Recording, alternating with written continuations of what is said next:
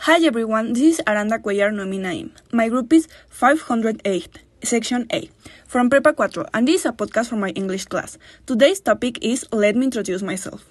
One, two, three.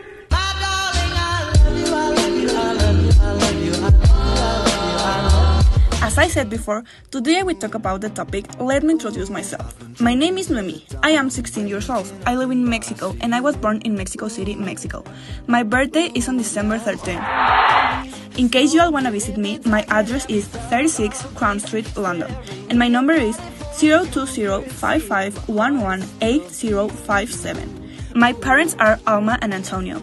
I am an only child. I really love dogs. I actually own two little chihuahuas. I don't like tacos at all. A fun fact about me is that my favorite color is purple, even my phone's purple. I like to play tennis. I used to practice it in middle school. My favorite band is New Rules. You should go and give their songs a listen. My dream is to visit Phoenix, Arizona. I'd love to visit my family.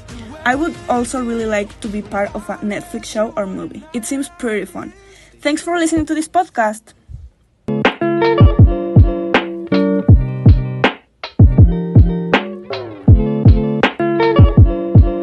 NP, Plantel 4, Tacubaya, Vidal Castañeda y Nájera. Alumno, Aranda Cuerno Minaim, Grupo 508, Profesora Laura Pablo Hernández.